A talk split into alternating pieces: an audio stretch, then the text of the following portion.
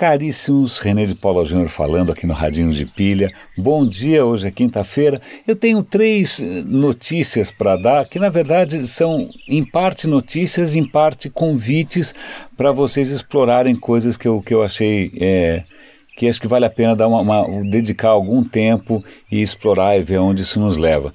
A primeira delas é uma notícia mesmo, e bastante impressionante, por sinal. Aliás, a IBM é uma empresa que não para de surpreender, né? Ao mesmo tempo que ela tem essa coisa tradicional, né, do, da IBM pesadona, né, que faz mainframe para banco, aquela coisa que a gente não costuma associar à inovação. Os caras têm laboratórios de pesquisa fazendo coisas de ponta, inacreditáveis, pesquisas realmente revolucionárias, o que eu vou mencionar é uma delas. Assim como eles também têm, e eu conheço de perto, é, laboratórios de design, de user experience, de inovação. Então, realmente vale a pena manter a IBM no radar.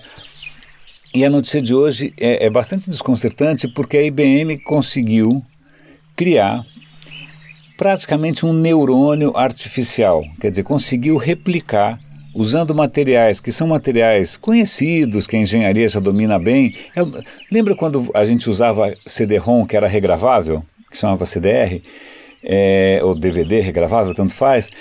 É, o mesmo material daquilo está sendo usado para criar o equivalente, realmente equivalente funcional a um neurônio é, e numa escala de nanotecnologia. Né? Eles acham que eles conseguem reduzir isso até 14 nanômetros. Eu acho que por enquanto eles conseguiram fazer cinco é, blocos de 100 desses neurônios. É pouco, é lógico, o cérebro da gente tem uma batelada dessas coisas, mas é bastante desconcertante imaginar que a gente está conseguindo replicar neurônios. Qual, qual, é a vantagem disso? Não só você, né, se você quiser tentar fazer uns, alguma coisa parecida com o nosso cérebro, você consegue, mas com algumas vantagens. Uma delas é o consumo de energia, que aparentemente vai ser bastante baixo. Porque pensa bem, o nosso cérebro gasta alguma coisa como 20 watts. Qualquer data center comparável ao nosso cérebro gasta megawatts. Então, assim, tem várias ordens de grandeza de diferença. Então, em princípio, por enquanto não tem nenhuma aplicação prática, por enquanto né, é só uma conquista é, meio científica, meio tecnológica, de engenharia também. Mas para aplicação disso, você vai precisar, inclusive, desenvolver softwares né, que aproveitem esse tipo de arquitetura. Mas é, eu achei bastante interessante.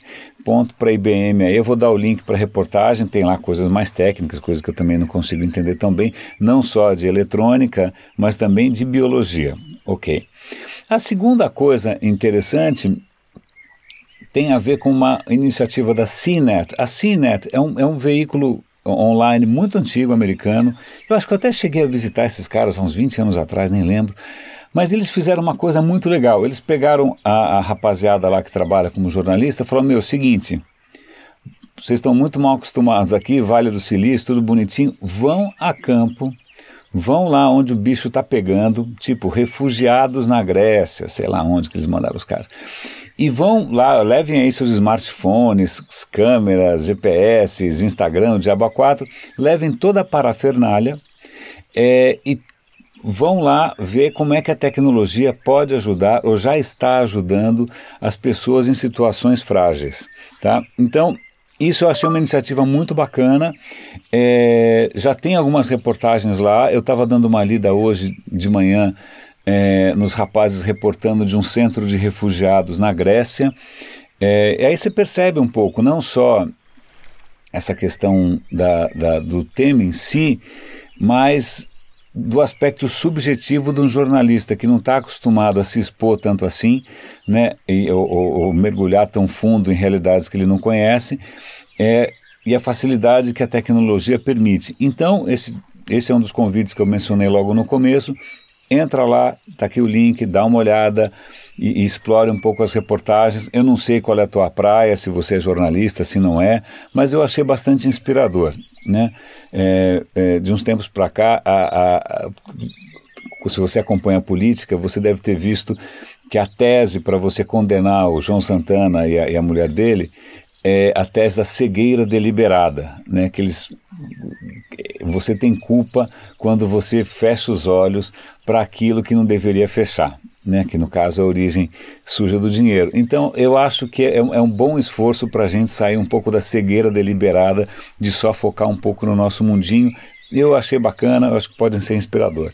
A terceira coisa que eu também tenho que explorar foi uma matéria que saiu já faz algum tempinho, acho que no caderno Link do Estadão, que era sobre 48 aplicativos, 48 aplicativos para o cidadão se relacionar melhor com a própria cidade ou com o próprio estado.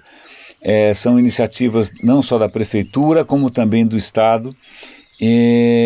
Eu fiquei curioso, porque 48 é um número razoável, né?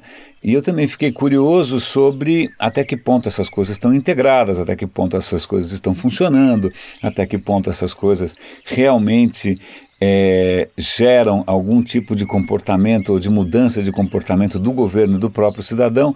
Então, é um convite também para vocês darem uma olhada, testarem os aplicativos. Eu não testei nenhum ainda, acho que eu instalei o de Zona Azul, mas não, não cheguei a testar. Mas é um tema que me fascina. Aliás, eu até vou fazer um convite aqui. Há algum tempo atrás eu comecei um projeto que é completamente solto, que chama Desaprenda, desaprenda.com. No desaprenda.com quando eu encontro alguém que tem alguma história inspiradora, de inovação, etc e tal, eu falo, cara, eu quero que você conte a sua história. Eu já gravei acho que uns cinco episódios.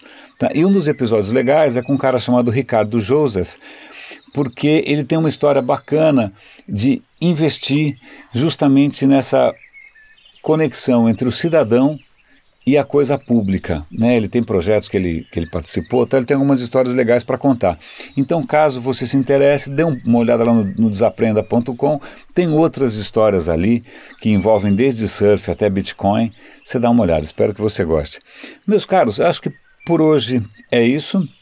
É, eu estou com uma ideia na cabeça, eu estou com uma ideia na cabeça, que é uma ideia de incentivar a leitura é, através dos nossos clássicos. Eu vou fazer um teste, um experimento, e vocês vão saber aqui em primeira mão, tá? Espero que vocês gostem. Grande abraço, Renê.